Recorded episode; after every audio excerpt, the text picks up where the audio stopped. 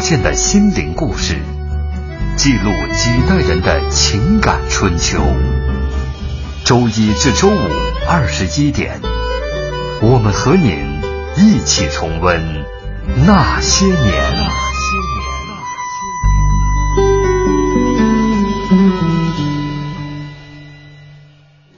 那些年记录中国人的情感春秋。他们一个是出身大富之家，一个是来自书香门第，一个端庄大气，一个明艳动人，一个琴棋书画样样精通，一个治家经商井井有条。两个原本风格迥异的女子，因为生命中经历了同一个男人而开始交集。本周那些年民国红颜系列，今天为您讲述张幼仪和陆小曼。那接下来把我们的这个节目当中的两位嘉宾老纪和卢迪请出来。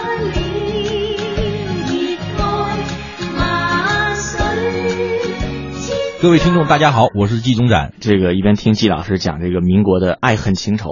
我也一边这个学习一下这现代人啊该如何面对婚姻和爱情。哎，很有意思的事情，这这那个年代的人就是他极端啊，也极致，他又有婉约，又有奔放，同时还有社会变迁，就是他又要又牵扯到财富。地位都是名门望族，同时又经常要破除家庭的束缚，追寻那种新女性的成长。我觉得就是能把民国研究透了的人吧，这个婚姻就应该很成功，是吧，季老师？对，好，被逼 的。对， 今天呢要跟大家说的，呃，民国红颜应该是两位女性，啊两个人对。为什么要把她们俩放在一起说？陆小曼。张幼仪是因为这两位女性都和一位男性有关系，那就是著名的诗人嗯徐志摩。一个是徐志摩的前期，一个是他后后期。他的这个中期，呃，还没有成的中期呢，我们季老师是列为女神了啊，林徽因啊，对这个林徽因呢，我们民国红颜的第一期嗯啊，讲述的就是她。既然说到这两位女性，我们就按一个先后次序来说哈，先来讲一讲， 先入门为大，我们先讲大的，先来讲讲张幼仪，其实。呃，这张幼仪跟徐志摩，这嗯可是中国这个历史上有史书记载的七世离婚当中的第一 第一第一对，嗯、对啊，就是当时徐志摩还是曾经说嘛，说嗯我要做中国第一第一例按新例去离婚的这么这么一个先锋了啊，对啊，呃，张幼仪。在我看来，这这个女人非常了不得呀、啊！嗯，这过去我们都总觉得这哎大家闺秀，传统教育下成长的女性，嗯、但是这恰恰是我们传统教育当中赋予女性的这种外柔内刚的嗯很重要的一面。对，这从易经上来讲 啊，这个你怎么又跑易经、哎？男为乾，女为坤嘛，嗯、就是说。坤是什么呢？就是《易经》中这个坤卦是非常重要的，坤卦是有大地之美的，乾呢是天空之美，所以从张幼仪这个身上，我觉得能感觉到就是坤卦之美是什么呢？就是这个厚重、博大。同时呢，她是以不变应万变的这种感觉，我就是说，她的身上就是你以为中国女性似乎是上善若水，嗯是水水一样的女人，但实际上啊，这个真正的中国女性的伟大是像土地一样的博大和宽广，这个还是很有意思的。咱们听季老师慢慢讲张幼 仪怎么这个博大宽广了。这个张幼仪啊，确实是一个非常传奇的人物了。他就之前我们也讲过，在在林徽因那一集我们也讲过，徐志摩家里是浙江首富。啊，那张幼仪的家家世背景也非常好，她的二哥呢是叫张君立，他四哥叫张公权，那都是一时就是在民国时期都是这个顶呱呱的人物了。他的二四哥看到了徐志摩的这种文章啊，就觉得这个人太好了，嗯，就一定要把自己的妹妹嫁给他，然后就找到了徐志摩的父亲，两个人一说和，就把这个徐志把这个徐志摩和张幼仪就变成一对了。嗯，但实际上从徐志摩的角度来讲，他是一个新派人物啊。他哪能接受了说，哎，这个这个这个父母之命，这个这么这么去结婚的这么一形形式？张幼仪的照片拿过来一看，他说这是个土包子，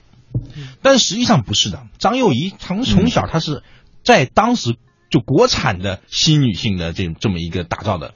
比如说张幼仪是不裹足的，嗯就她是天族的，对吧？在那时候已经是很了不得的，很多人都会担心你不裹足，那以后嫁不出去。第二呢，就是在。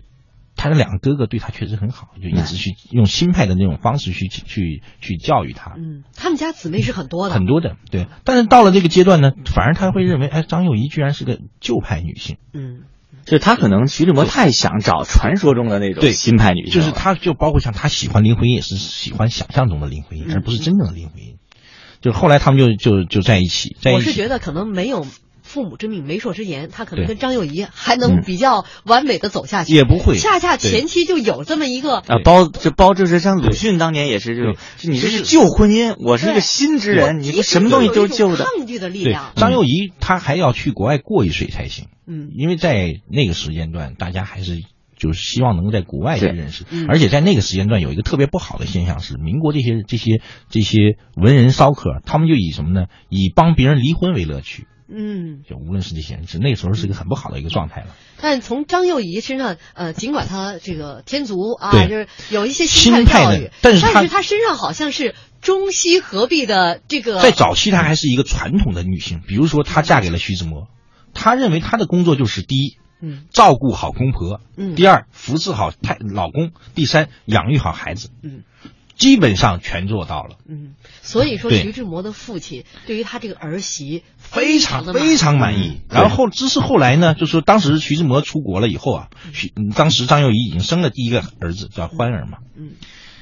但是呢，张张张幼仪的哥哥们呢就知道这个徐志摩在国外过得不安定啊，不安分嗯，对吧？然后于是呢，就是这个劝说让这个张幼仪出国，但张幼仪出国一定得徐志摩去来来回家写信说我要出国，让让我太太来出国嘛，而不能张幼仪跑过去跟公公婆婆说说我想出国，这是不行的。所以徐志摩呢就把张幼仪写了一封信给他父母，就说大概意思就是说我想让他来，但在那个过程中呢，实际上在那个时期，徐志摩正在去追这个林徽因，正在处于这种追求中。张幼仪去了呢，他就觉得你看，这么一个旧派的人跑到国外来，对吧？穿的又土嗯，坐飞机还晕晕机。那不一会儿呢，当然徐志摩也吐了，对吧？ 就是本来他们在飞机上，那个这个张张幼仪就晕机嘛，就就要吐嘛，呕吐嘛。第一次坐飞机确实是这样的。然后徐志摩说：“你看你老土。”过两分钟，这个徐志摩也吐了， 就特别反讽有趣。因为我看过这个张幼仪的一个一个回忆哈，对因为她是她其实是坐船去的，他坐船去，但是是去了以后，他们又去另外一个地方。啊，对，就是当时呃经过各方面的这个协对调，张幼仪终于是孤身一人呐啊对，啊他来看到到了那个从中国到对了英国，这个还有一个插曲是，他看到了这个徐志摩在那里接他，他看到了整个在接船的这些人当中，一眼就认出来徐志摩了。虽然徐志摩和在嗯在在大老家穿的衣服不一样嘛，因为。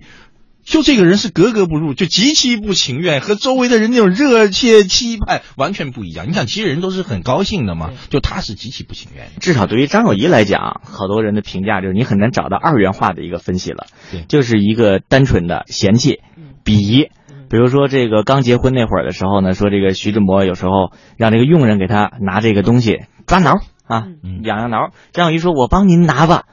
眼神中很冷漠的一看，边儿去。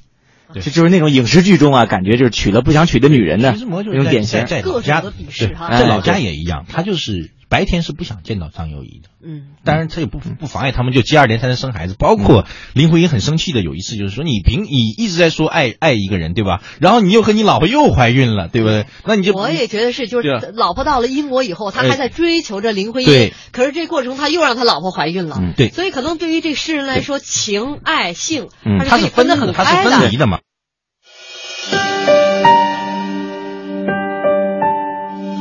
那些年，他们很平凡，人的生命是有限的，可是为人民服务是无限的。我要把有限的生命投入到无限的为人民服务之中去。那些年，他们很伟大。我向主席跟总理保证，八年之内，两弹结合成功。那些年，他们很孤独。对不起，我是警察，谁知道？那些年，他们很执着。想不钱我都不在乎，我就是要个身份。那些年，他们心怀理想。失败并不可怕，害怕失败才真正可怕。我们只有从失败中寻找胜利，在绝望中寻求希望。那些年，他们守望幸福。爸，玩这回还有别的幸福吗？只要你好好活着，就能碰到好多好多好多的幸福。我的儿子，你就没事儿偷着乐吧。岁月流逝，情感永恒。那些年，中国人的情感春秋。春秋。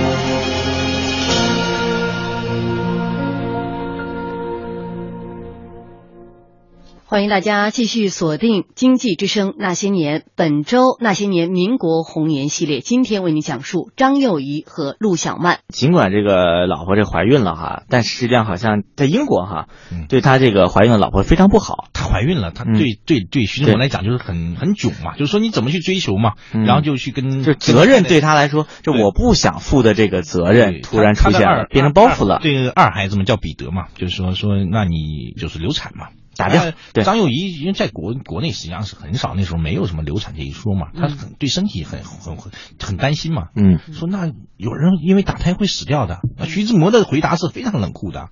还有人因为火车事故死掉了呢，你你不坐火车吗？就在这个过程中啊，就徐志摩他是一个非常冷酷的对待张幼仪，他就是认为你妨碍了我去追求新生活，妨碍了我追求林徽因。嗯。后来徐志摩要去跟这个张幼仪去离婚，但在过去说老实话，在中国那个传统社会里，嗯这修书被修书是一个很很糟糕的一件事情啊，嗯就是你女人一定要犯了七出才能去，就七种罪有一条你才能去这个就离婚嘛。嗯，张这徐志摩一看这个离不了，他很生气，就走了。就完全不管张幼仪，张幼仪是刚去国外没多久啊，对吧？刚在国外没多久，生活都没有安定下来，徐志摩就人影不见了。一直到孩子出生，他都不见人影，嗯、所以张幼仪只能去向他的二哥求教，然后一直到把这孩子生下来，生下来，徐志摩出现，到了德国，徐志摩跑过去趴在窗户看一下，哎还觉得还挺好，然后回过头来还给给人写写写写信，就说，哎，他这个这个张幼仪还还成熟了。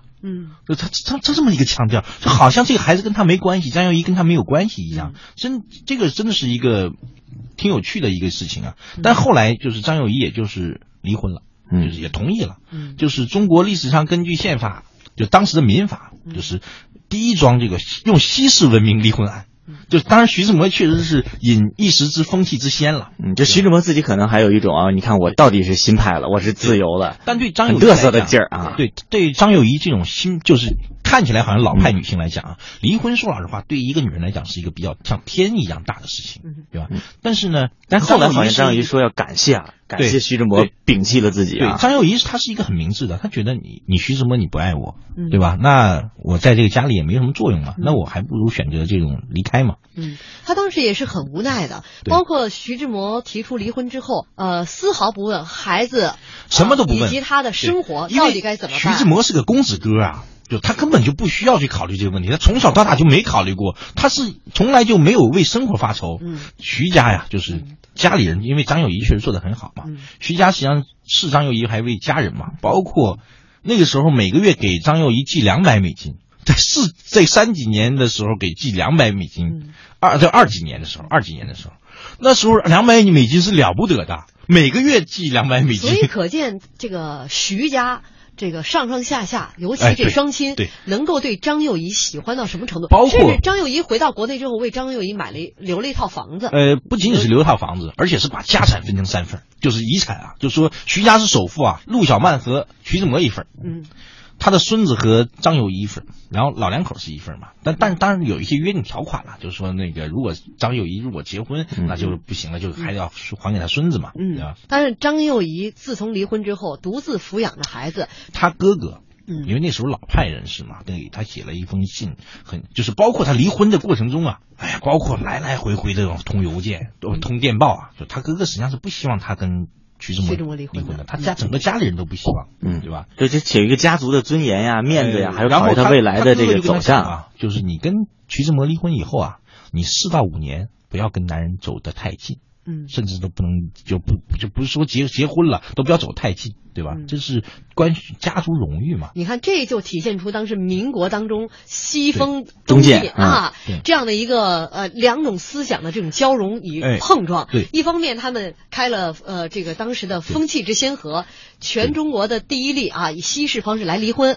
另外一方面，你看他的全部的家族其实不希望他们离婚，然后离婚之后呢，你这四五年内你也不能再结婚，否则这个对家。家族的荣誉都是一种损伤。但张幼仪都做到了，而且她在这个过程当中开始学德语，对，包括啊她充实自己去学习啊，因为在那个德国的时期，有有很多人追她，包括就像最著名的罗家伦，罗家伦那时候和张维珍关系还不是特别好，就中间好像闹点矛盾，然后就去追求张幼仪，张幼仪就后来就告诉她我不想结婚。实际上，再再回过头来去讲讲徐志摩啊，徐志摩一直都是嘲笑这个张幼仪，说张幼仪是小脚，她是西装，嗯，对吧？实际上，张幼仪是天竺了，她只是说她的这种思嗯维状态和这种生活状态是这样的嘛。但张幼仪之后，我认为啊，就从跟徐志摩离婚，她有很强的这种证明自己的心态。嗯就我一定要证明自己，证明自己是一个新派人士。包括他去学习，包括他去这个海外求学，他从原来的伴读变成变成这陪读，变成了一个自己认真读书的一个人。对，插一句啊，完全改变这个张幼仪啊，很多人特别是喜欢这个看点儿这个星座的小姑娘想不到，她其实是个射手座。这个射手座的人啊，这个喜欢争，实际上呢爱出国，爱旅游，出了很多这个旅欧的那种，就是我们认识的这个女歌唱家。我采访过几个都是射手座的，嗯所以就是他好像我，你看他从小就是，首先他天阻，我觉得他是成长环境啊是遏制了他本身拥有的那种奔天马行放、空天马行空的感觉。但实际上他不是没有过抗争，应该来讲，如果徐志摩没有摒弃他，他可能也就按照这种中国传统的思路这样一直走下去。但你知道，射手座的人爱旅游啊，一旦他走出去了，这个人生打开了。其实局面就相当于是重新又拥有了整片太天空，所以我相信季老师一会儿就会讲到这个打开之后的张友仪是什么样子了，张幼仪我也觉得这个做，如果从星座来说，这是射手座能够隐忍那么多 年，不容易啊。太不容易了。对所以说他的这种就是中国的传统和这种西方的纠结未必少，因为他他很能克制自己。嗯，对，张幼仪自己啊，把自己的人生看成两个阶段，一个就是在德国之前，一个是在德国之后。他认为整个人到了德国之后，他整个人的眼界和思路，或者是整个人就被被徐志摩的这种抛弃他，整个人生点亮了。就这里就提到一个，就是说现在最流行的女汉子。女汉子实际上我一直认为她实际上是有几个阶段了。第一个阶段，第一层女汉子就属于那种她真的是像个汉子一样，对吧？就是没有女人气儿。对啊，街上一声吼，吓走一一一一街狗的那种，就是她确实很凶悍。 第二层的女汉子呢，她是这种，就是我们现在所说的剩女，她没有男人，她也能过得很好，把自己生活安排的非常好。第三层女汉子就是像张幼仪这种人了，看起来是个女人，实际上是个汉子，就是外柔外柔内刚啊，她的这种强不会让人感觉到硬。嗯她的弱里面是是是有柔的，对吧？她即使在一个最恶劣的环境下，她也不放弃做一个优雅的人。我觉得这这就是张强，友这叫什么？强而不硬啊，弱而不 粘，往往往是因为你从美 食呢？弱而不粘啊。舌啊尖上，舌尖上的中国。对，往往他是因为一个一次变故嗯，整个改变他人生的轨迹。嗯你想，他原来张幼仪从来没想过说她要成为一个女强人，从来没想过什么，她就想孝顺公婆，嗯伺候丈夫，教育好 孩子。就是一次变故使他的真我与本我对淋漓尽致的就是展是现。射手了 嘛， 就变他射这手了嘛。个包括他一九二六年应该是我记不清了，一九二六年回国，回国的时候呢，那时候就陆小曼和徐志摩要结婚嘛，嗯，嗯，而且是要举行了非常盛大的婚礼。等之后，等一下我们再去讲陆小曼的时候，能讲到就是说她为什么那个盛大婚礼啊。当时呢，这个张幼仪实际上是也和徐就是徐志摩的父亲母亲一起住啊。嗯，那父亲母亲这是让陆小曼非常喜欢特别不能接啊对受的。他父亲母亲是认张张幼仪是做这种干女儿嘛，嗯对吧？因为毕竟张张幼仪还带着徐家的长孙啊，嗯对吧？所以他们就一直在一起。张幼仪回国以后开始当大学当老师了。你想，就就就这么一个看起来像徐志摩觉得没什么文化嗯土包子，居然能到东吴大学去当德语老师。对，然这后人后那来时候呢都已经就是当女女老师都是先生吧，都得叫先生对吧？后来呢，又做了一个服装公司，名字起的特别好，叫云商时装公司。公司里面的股东很可笑的，就说不仅仅是这个张幼仪、林那个徐志摩、陆小曼都入股了，就是嗯这个包括徐志摩的父亲，他们都入股了，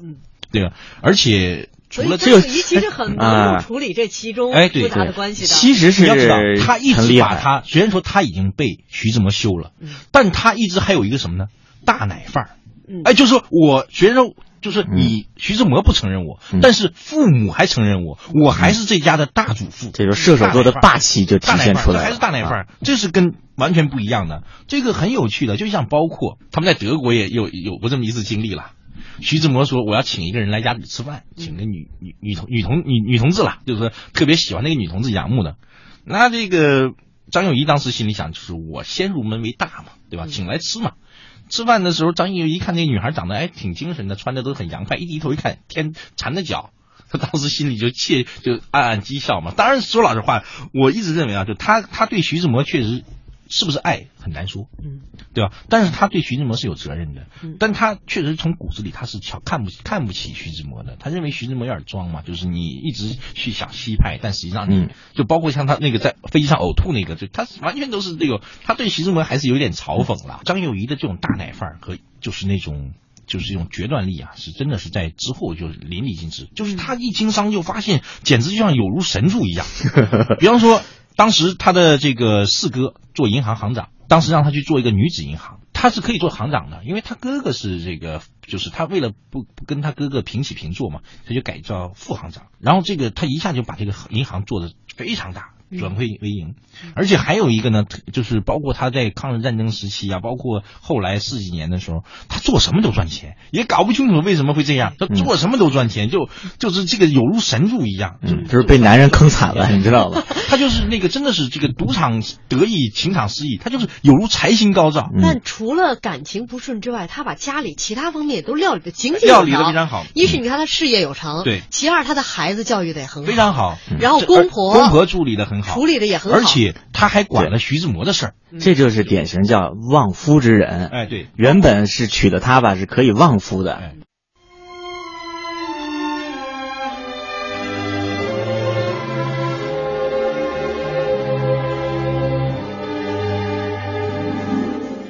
欢迎大家继续锁定收听《经济之声》的那些年，本周《那些年民国红颜》系列，今天讲述张幼仪和陆小曼。好，我们接下来继续为您讲述这两位民国红颜。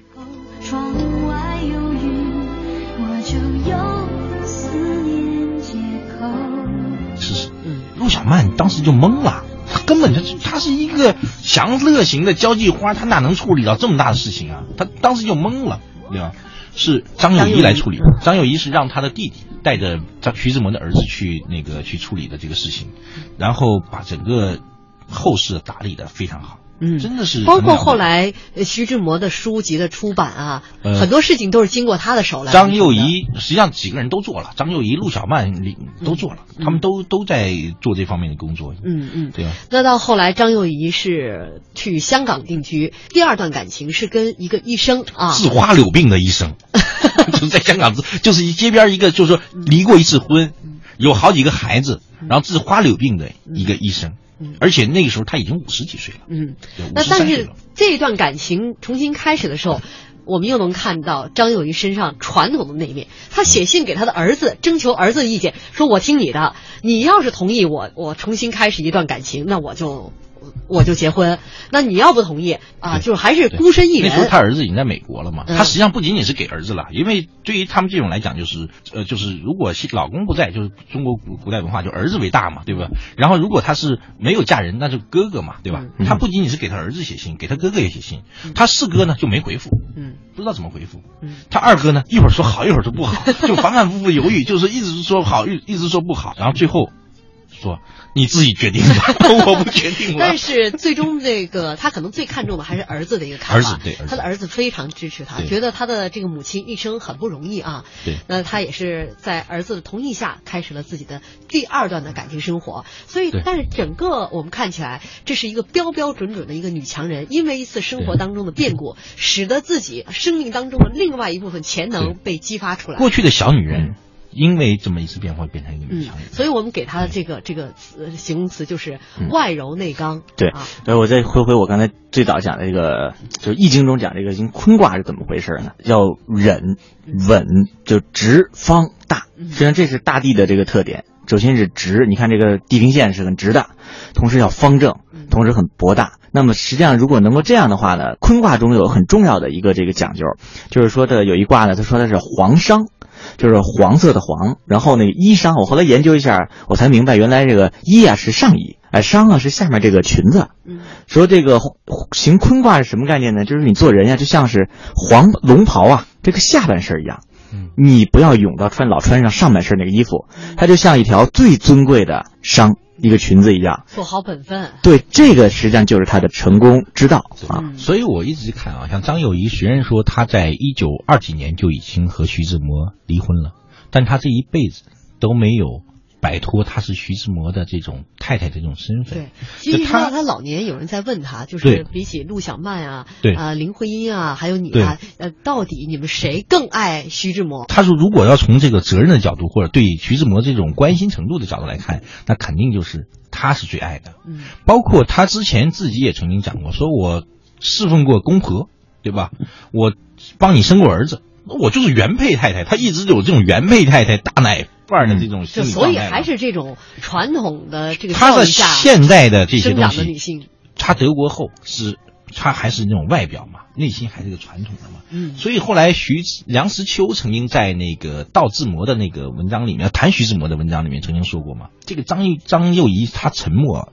坚强的过了她的岁月，她尽了她的责任，包括对丈夫的责任、对家庭的责任、对儿子的责任。就是凡是尽了责任的人都值得尊敬。所以对当时梁实秋给了她一个非常高的一个评价。对，那说到这一点呢，就是当时他张幼仪和徐志摩离婚，得到了大家的这种。怎么说劝阻？相反，另外一面，徐志摩要跟陆小曼结婚的时候，而是得到了绝大部分人的一个反对。嗯那我们接下来就来看一看徐志摩生命当中的另外一个女性陆小曼，陆小曼，对呃，天蝎座的。天蝎座。哎啊，怎么了？是这样的女性会有一些什么样的特点呃？特点啊，天蝎座的女性成长性非常强，她这种成长性体现在就是，如果她自己能够超脱了，走向下一个境界，包括我们现在看到林青霞，嗯呃，甚至包括韩剧中这个全智贤。你会发现，就是一旦走向正向解脱的时候，她永远在成长。但是呢，这样的女性也容易走向另一个堕落之地。为什么呢？感觉到强烈的恨、背叛、报复的时候，她的这种报复心、负面能量之强也是很可怕。就是要么是成就别人、成就自己，要么就是毁灭别人、毁灭自己，几乎没有过渡地带。这是天蝎女性的一个特点啊。哎呀，那看来徐志摩是把他另外一面激发出来了。但是两所以徐志摩很牛啊。 但是他跟徐志摩之间的哈，这是徐志摩当时追陆小曼，呃，也是轰动了当时啊。从这里面来讲啊，徐志摩是做的有点不地道了，因为徐志摩是陆小曼丈夫的朋友，她丈夫叫王庚，是一个挺优秀的一个军官。嗯，陆小曼家庭条件也是非常好啊，就是属于那种大家闺秀。当然，她和那个张幼仪啊，我们包括林徽因的家庭条件可能比差差了很多，嗯，缺乏但是世家，，对 这一个他词他他儿。父亲呢是就是按现在来讲就是厅局级干部，然后也办了很多厂，也很有钱嘛，嗯，对吧？所但以是陆小曼从小也是受到了一个很好的娇生惯育，嗯养，但是呢，就是说不是世家琴棋嘛，书画他两代嘛，两代成不了贵族嘛嗯，就是就是就是变成就是目前这种状态嘛嗯。他十九岁的时候就在父母的安排下和王庚结婚了嗯。王庚那时候是一个非常优秀的人，清华大学毕业，然后去美国，嗯去美国，然后在西点非常优秀。但是陆小曼觉得这个人太不浪漫了，这个工作狂，对吧？然后当时呢，王庚呢就说：“哎，我要出去嘛，对吧？”去拜托了两个人去照顾陆小曼，这两个人最后都跟陆小曼有那么一点瓜葛，一个是胡适，一个是徐志摩。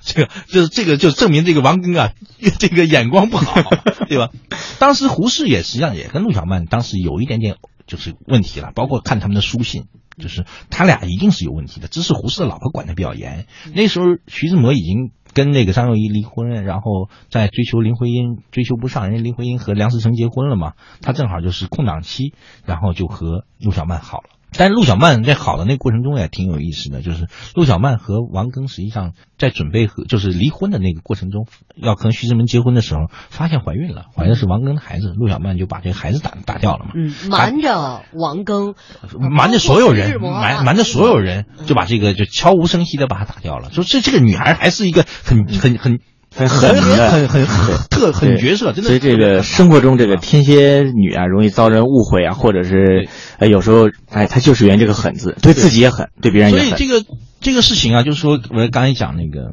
他们俩在一起的这种婚外情啊，就是说或者他们俩的好啊，完全都是王庚促成的。王庚就觉得，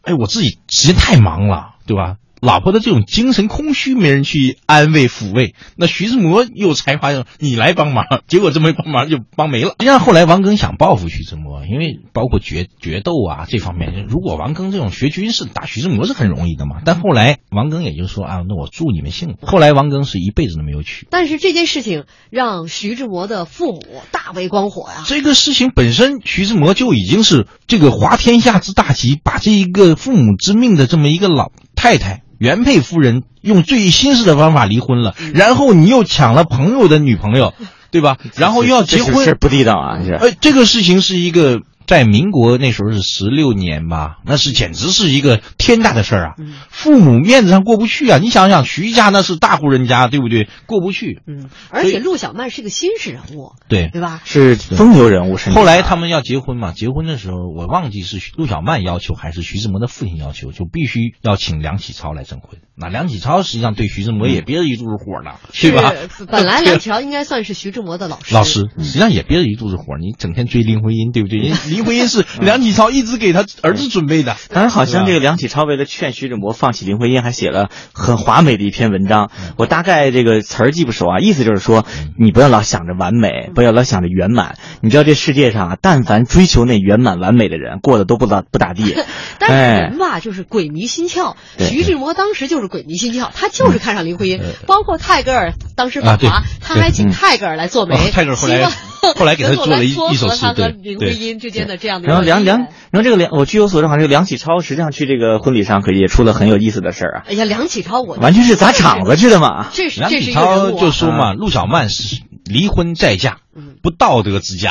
就 这句话说的太重了。嗯然后还说那个说徐志摩找这样一个人做伴侣啊，嗯徐志摩将来痛苦无嗯限。而且这个搞得一定要给给陆小曼当头一棒，免得以后把徐志摩给弄死。就是所以说，梁启超在这个陆小曼和徐志摩的婚姻上的这个证婚人，嗯、对他的这番证婚词，对是也让所有的人在场的人都惊呆、哎。因为我有时候也主持婚礼啊，你就在想，如果我那个时候，比如我主持婚礼，这时候旁边来一位证婚人，说了说，你这个男的啊。不学无术，学问没什么本事，啊，你这个用情也不专，希望你好自为之。哦，你说我作为一个主持人啊，我怎么往下接这个话、啊？实际上是什么呢？梁启超去了，并不是给他们祝福的，嗯、是给他们狮子吼，就是丑话说前面啊对，怒目金刚。陆小曼如果放在我们现在，那就是名媛二奶，嗯，就她是她是这种范儿。对吧？就是贪图享受、交际花，今今天穿着漂亮亮、漂亮的衣服，然后去吃饭、去玩，对吧？去跳舞、去参加圈子。他参加圈子绝对不是像林徽因那种我们太太的客厅去讲那些文学建筑，对吧？虽然陆小曼也是一个很有才情的人，也很能写了很多东西了，但她不是那种人。陆小曼的性格也挺有意思的啊。对，嫁入了徐家之后，那一开始是跟徐志摩是回到。呃，徐志摩的父母家同住的，那之前既然已经受到了所有的亲朋好友的一个阻挠反对，嗯、那我想所有的新媳妇儿在那个时代，不是不是说那个时代，所有的时代得到大家的一个阻挠反对，终于接纳你们了，回去跟公婆同住，总是要摆出一番姿态来的。就你得总是装，你得装装出来一个态度的嘛。对。但是陆小曼恰恰相反，我不知道她这些举动是有意的还是无意的。还是故意是去挑衅的，因为你看她的婆婆后来对张幼仪讲哈、啊、啊，非常不满陆小曼的所作所为，说吃饭的时候吃完饭，竟然是让徐志摩说你抱着我上楼，他们是婆面前几种啦，第一个就是说张幼张幼仪也曾经参加过他们的聚会。包括这个，他们俩结婚的时候还曾经要请过张幼仪，张幼仪没有去嘛。嗯，他们在家里吃饭是这样的，啊这个张这个他们俩为了表恩爱嘛，现代派就得就玩玩恩爱嘛，对吧？比如说，他们就互相称呼叫嬷嬷、曼曼，就听了你就多 难受啊！三十好几的人了，对吧？嗯、这是还还不算，陆小曼吃完饭剩下的半碗饭要给徐志摩吃，说你帮我吃掉了，对吧？嗯、当然这个在现在来看是无所谓了，对吧？嗯、老公吃老老婆的剩饭是无所谓的，这这我非常习惯了。对，但当时是简直是天大的这种这种问题啊！问题主要是在新婚期间，还蜜月嗯期，在一个老派的封建的父母公婆面哎前，本来就看着不顺眼呐啊！那是让他父母徐志摩的父母。无法接受的，对，当然他们确实也是有问题了，就嗯是说兆头不好，就是他们这个要结婚之前，就是这个徐志摩和这个陆小曼的那个戒指啊，徐志摩一高嗯兴一耍，把戒指甩飞了，对吧？这兆头也不是特张别好。幼仪当时看到了这个，啊对对心里边就想，这可不是一个好兆头。对，就是就是肯定未来会有点什么东西嘛。嗯，那后来呢？呃，对于陆小曼比较刺激的事情是她的公婆嗯搬出去了，搬搬呃搬跟到张幼仪一起住了。啊，对对这让他心里其实很对很难受哎。对但这个事情呢，徐志摩如果能够处理得好，徐志摩是也罢根本就不会处理这种关系的。就是徐志摩在婚姻中，就是就像比如说，又说到说林徽因如果选择了徐志摩，她可能会过成张幼仪加陆小曼的日子，也未可知。她没有处理现实矛盾的能力，嗯她这种逃避本身，我觉得多多少少也是有点吃人气质导致的啊。不仅仅他们新婚的时候，陆小曼她和徐志摩的婚姻不被祝福，他们这个结婚以后，实际上他这种关系也不被认可。嗯就是虽然你有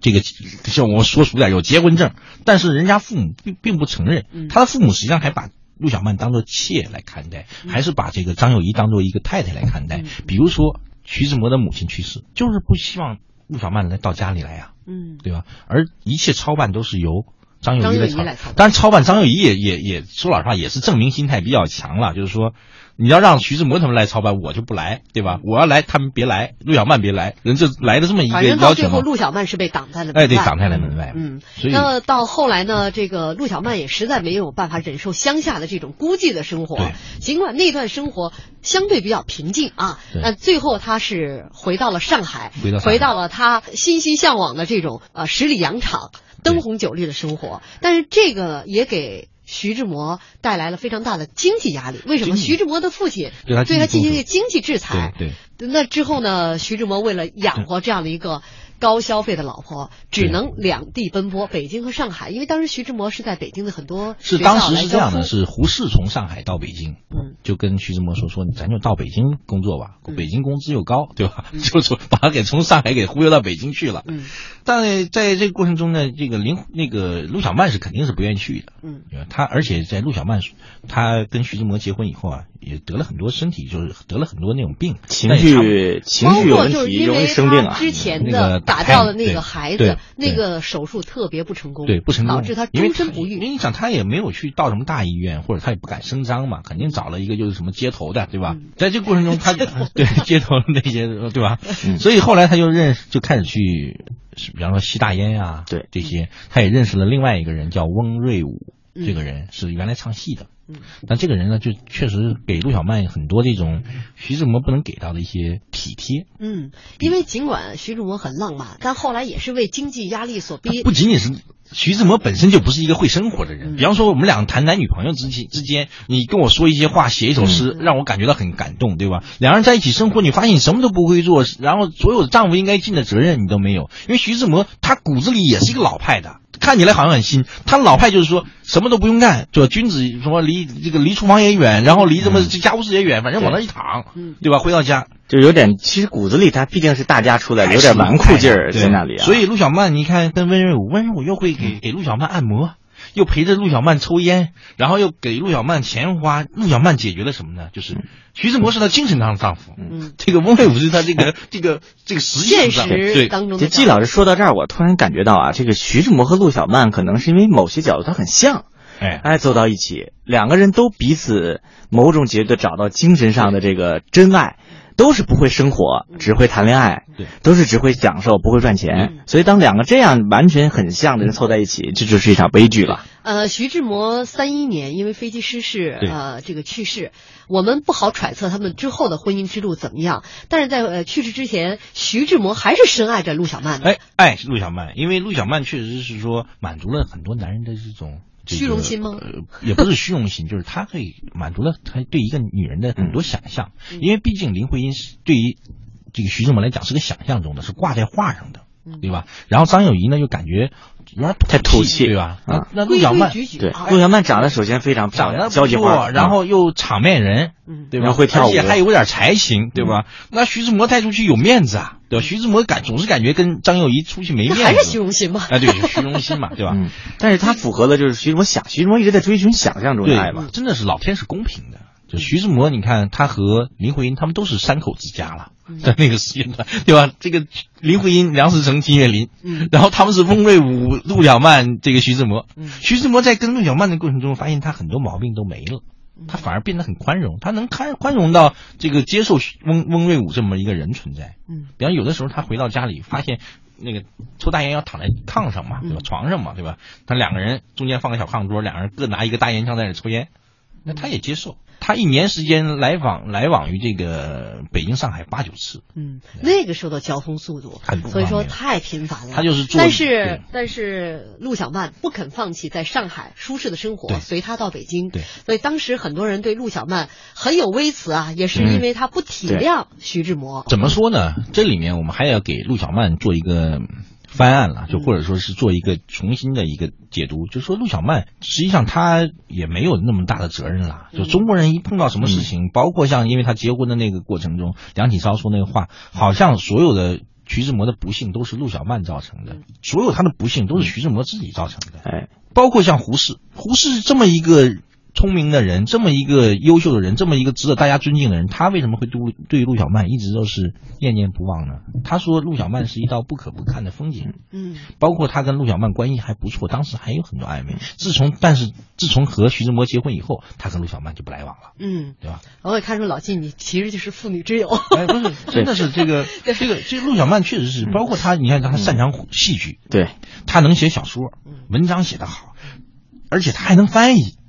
就他外语很好的，他翻译的也很好。 你知道泰戈尔来华的那期间啊，呃，有一场这个演出叫《七德拉》啊，这场演出的主角是林徽因，然后整个的当时的舞美设计呢，梁思成，这徐志摩是负责哪副哪方面，但是很重要的啊，我工作忘了。嗯但是负责这个传单的发放啊，这整个的外联工作啊，就是陆小曼。嗯，所以这这场戏啊，就是如果我们按一个电影来拍，拍这几个人爱恨情仇，我要是导演呢，可能会把这场戏啊放到最后来演。嗯，这种人生如戏，各有角色， 各自分明的那种感觉，确实是很精彩。而且讲到这个陆小曼，啊其实我觉得她可爱在哪儿？你看陆小曼当初离开王庚，自然是被痛骂，但有一点，她算是抛却了物质。选择了精神，而跟徐志摩在一起呢，就是又觉得精神上得不到满足的同时呢，他的物质上的弱点又暴露出来了。这个、徐志摩家很有钱的，嗯呃，但这就是就是我我印象中很多天蝎座的女性啊，一辈子都在追寻所谓的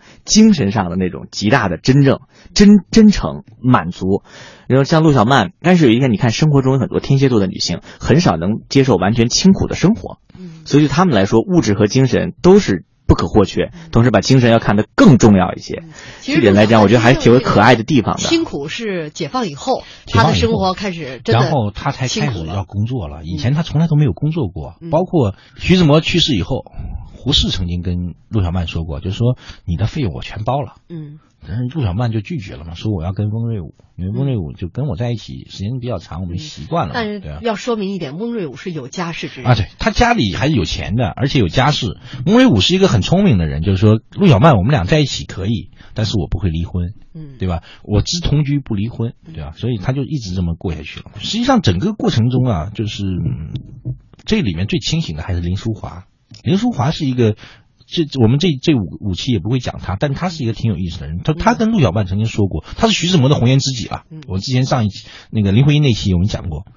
他说男女的爱一旦结为夫妻，就会成为怨偶，夫妻间没有真爱可言，倒是朋友的爱能长久。嗯就他一直都和这个徐志摩保持一个若即若离，包括他之后就说和陈元结婚，后来出轨。他也就很快速的就回到家了，他是另外一种传统的选择，他不像陆小曼和张幼仪、嗯嗯。所以有时候这个这个命运就是这样，可能那些美好就美在戛然而止。这个徐志摩去世的时候，陆小曼才发现徐志摩有多爱她哈。对，就是当时徐陆小曼画了一幅画，徐志摩拿着这幅画呢，找他身边的各个好友为他去题字，呃，盖章啊。当时那幅画呢，徐志摩带在身边，是打算到北京再找到一些新的朋友，再帮他去题字、去落款。对。然后当时那幅画是没有随那次呃失嗯事这个销毁掉，所以这幅画最后回到陆小曼手中。陆小曼一看那幅画，徐志摩还在随随随身带着，呃，痛哭不已。那幅画也跟随了陆小曼的后半生。后来。徐志摩去世以后，陆小曼整个人真的是变了。嗯，就是她一直都穿束缚，就是她陆小曼是个很爱美的人，她整天穿的很很花枝招展的，她就很爱美。她她就开始穿束缚，她也不去那些聚会的那些场合了。嗯，而且她又开始去学国画、学诗。她没有她没有钱嘛，嗯但她也。就绞尽脑汁嘛，然后而且家里是供着徐志摩的遗像，嗯，这个还整个人平淡，对，平静了下来。哎、呃，内心就是灵魂成长，就像李敖当年有个前妻叫胡因梦，嗯，现在也是台湾的这种就是修心灵的大师，对啊，也是一个天蝎女。就他们承受打击的方法是内心灵魂的获得新的一个成长，只是这些是徐志摩看不到的了。嗯嗯，所以说徐志摩一生当中的。两位重要女性哈、啊，可以说是他婚姻存续当中前妻呃和后妻啊，而且实际上一直都在他生活中。嗯啊、呃，一位张幼仪，一位陆小曼，在这个徐志摩一生当中，呃，对待两位女性不同的这种方式方法，也让两位女性在他们的后半生当中得到了一个非常大的一个改变啊，一个男人生命当中的两位女性。